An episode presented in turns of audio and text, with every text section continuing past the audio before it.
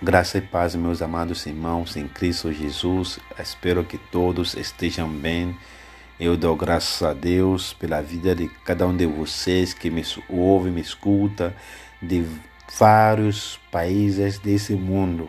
Aqueles que estão aqui no, na América, América do Sul, América do Norte, aqueles que estão em Europa, em África, que me ouvem eu dou graças a Deus pelas suas vidas. Lembro-me de vocês nas minhas orações, embora que não nos conhecemos pessoalmente, fisicamente, e nem trocamos mensagem, mas Deus tem nos dado esse canal para nos edificarmos e louvado seja seu nome por isso. Sempre lembro-me de vocês nas minhas orações.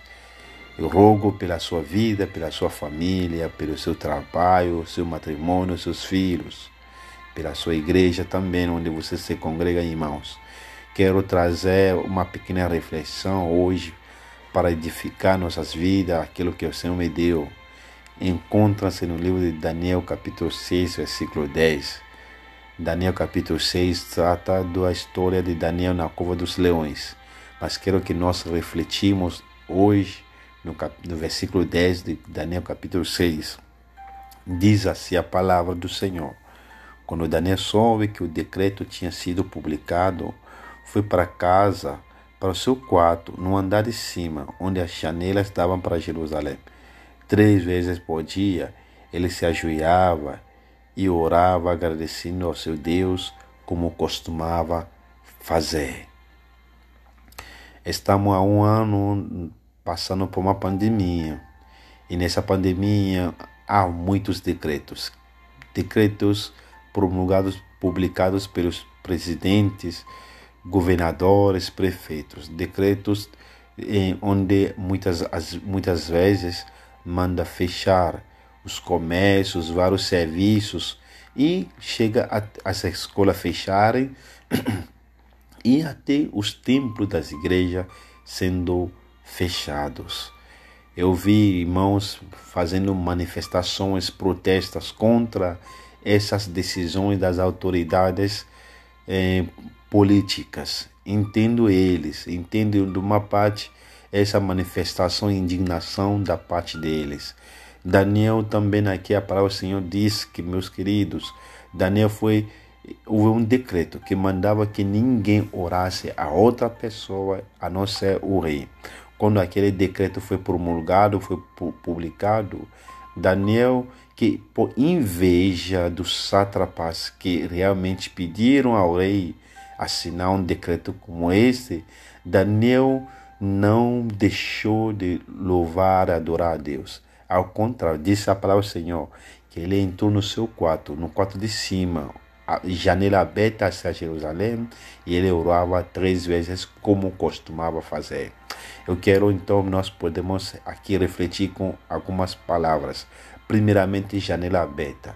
O decreto que foi promulgado não impediu que a janela da Daniel seja aberta para poder louvar, adorar a Deus como costumava fazer. Com os decretos que às vezes não manda ficar em casa, em, nossos, em nossas habitações, apartamentos, casas. Muitas vezes nós temos a janela de nossas casas abertas Infelizmente, irmãos, tem pessoas com janela aberta somente para fofocar, para ver quem está andando na rua, quem está chegando, mas nós não temos nossa janela aberta para louvar e adorar a Deus. Mesmo que os templos estão fechados, mesmo que as autoridades mandam fechar, lembre-se de uma coisa: as janelas do reino do céu estão permanentemente abertas. Elas são abertas 24 horas, 7, 7 dias por semana. Estão abertas, a janela do céu estão abertas 365 dias. Portanto, Daniel, ele não deixou nunca de orar, Senhor. Três vezes fazia como costumava fazer. Independentemente que os templos estejam abertos ou fechados, meus queridos, nós devemos continuar orando a Deus. Busca nosso Senhor exaltando o seu santo nome. Nenhum decreto, nenhuma lei humana pode impedir a obra do Senhor.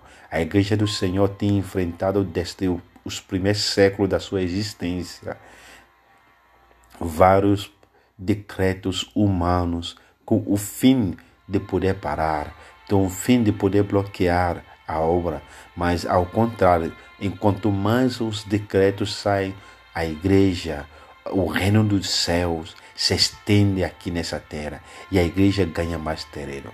Assim, meu querido, você e eu somos parte da igreja, da igreja imaculada, a noiva de Cristo que ele vem buscar, independentemente dos decretos.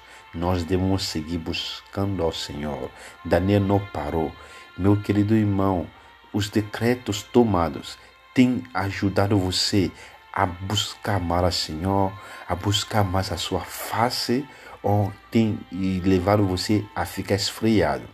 As igrejas, nós temos muitas tecnologias hoje, pela graça e misericórdia de Deus, que podemos usar para servir ao Senhor. Nós temos os canais de YouTube, Facebook, Google Meet, Zoom e entre outros, muitos meios que podemos usar para propor, propagar, para cultuar, para adorar ao Senhor. E nós não temos desculpa nenhuma para não servir e adorar ao Senhor. Meus queridos irmãos, eu quero perguntar por terminar nesse momento.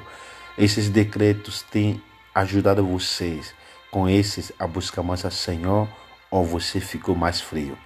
Deixa eu te dizer uma coisa. Deus está com saudade de ti, meu irmão.